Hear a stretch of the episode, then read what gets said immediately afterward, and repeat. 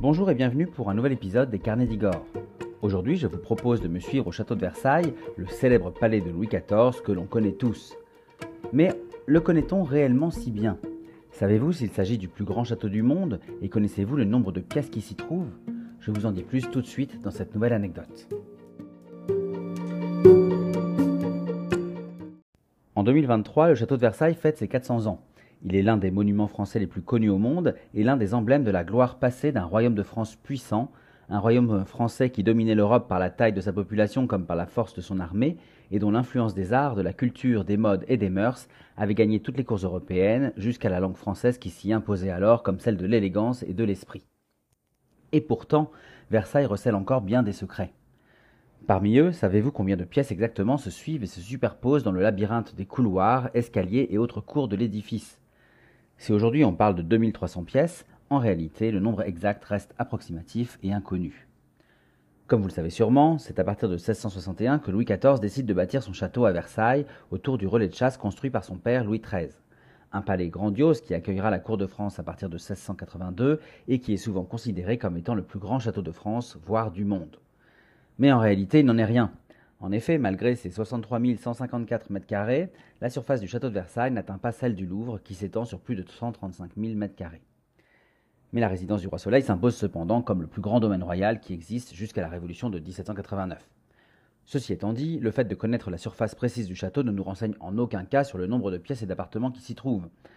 En effet, la cour de Louis XIV, comme celle de ses successeurs, Louis XV et Louis XVI, accueille une multitude d'habitants, à commencer par le roi et la reine bien sûr, et la famille royale, composée des princes et des princesses de sang. On y trouve également les courtisans, les nobles ou les ministres et leurs familles, qui tiennent tous leur place au château grâce au service qu'ils rendent à la famille royale, parce qu'en effet, je ne sais pas si vous le savez, mais seuls celles et ceux qui ont une charge auprès des souverains et de leurs proches sont autorisés à vivre au château, dans l'appartement ou la chambre qu'on leur prête. Pour finir sur les habitants de Versailles, on trouve aussi le personnel et les domestiques qui œuvrent à faire vivre le château et à prendre soin de ses occupants. Alors, vous l'aurez compris, le château de Versailles est une ville en soi avec plusieurs milliers de résidents. Et euh, si tout ce petit monde ne peut loger à Versailles faute de place suffisante, les privilégiés qui peuvent résider dans la maison du roi se répartissent alors entre une diversité de logements aux dimensions extrêmement variées, plus ou moins luxueux et plus ou moins proches des appartements royaux, sachant que ce qui est important ici, c'est surtout de loger là où le roi habite. Vous comprendrez donc ici que, de même que pour la superficie, le nombre de résidents ne nous renseigne que peu sur le nombre de pièces du château, tant les logements sont de taille et d'importance disparates. Ainsi, le roi et la reine possèdent les espaces les plus centraux et luxueux du château, de grands appartements d'apparat surdimensionnés où ils vivent une vie publique de tous les instants, des appartements qui se composent d'une enfilade de salles qui font souvent plusieurs centaines de mètres carrés. Mais à côté de ces pièces aux surfaces extravagantes, les souverains pouvaient aussi se retirer dans leurs cabinets intérieurs et petits appartements plus intimes des appartements privés dont les pièces pouvaient ne mesurer que quelques dizaines de mètres carrés seulement. On voit ici que, déjà au sein des logements royaux, les dimensions varient d'un extrême à l'autre. Si on continue la découverte des appartements de Versailles, après ceux du roi et de la reine, on trouve les logements des princes et princesses, c'est-à-dire les frères et sœurs, les cousins, les oncles et tantes et les enfants royaux. Tous résident dans de grands appartements au confort spacieux et au décor luxueux, souvent à proximité des appartements royaux. C'est ensuite pour les courtisans et autres nobles et ministres que les choses se complexifient et que les différences se font plus marquées. Tout dépend en réalité de votre statut social, mais surtout de votre fonction à la cour.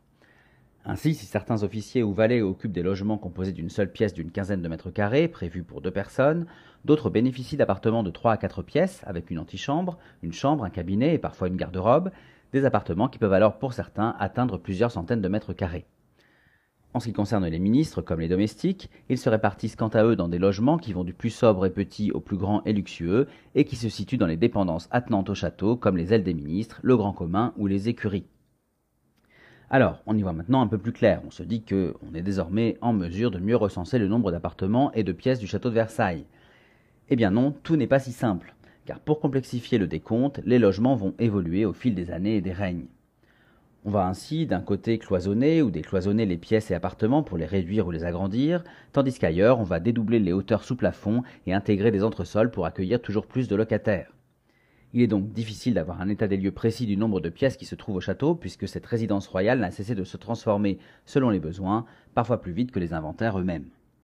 Ainsi, sous Louis XIV, selon le contrôleur des bâtiments Jacques Gabriel, et comme le précise Mathieu Davignat dans son ouvrage Vivre à la cour de Versailles en sans question, aux éditions Taillandier, eh bien, les espaces du château vont se répartir entre les grands et petits appartements du roi et de la reine, 20 logements de princes et princesses, 189 logements particuliers, 1840 pièces de plein pied, 819 pièces et entresols, 110 caves ou caveaux, 53 fourrières, 11 remises ou encore 7 écuries.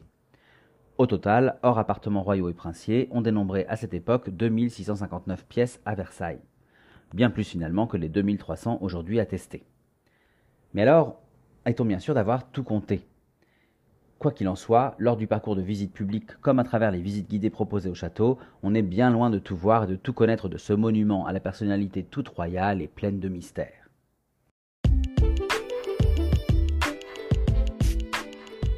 Voilà, j'espère que cette anecdote vous a plu.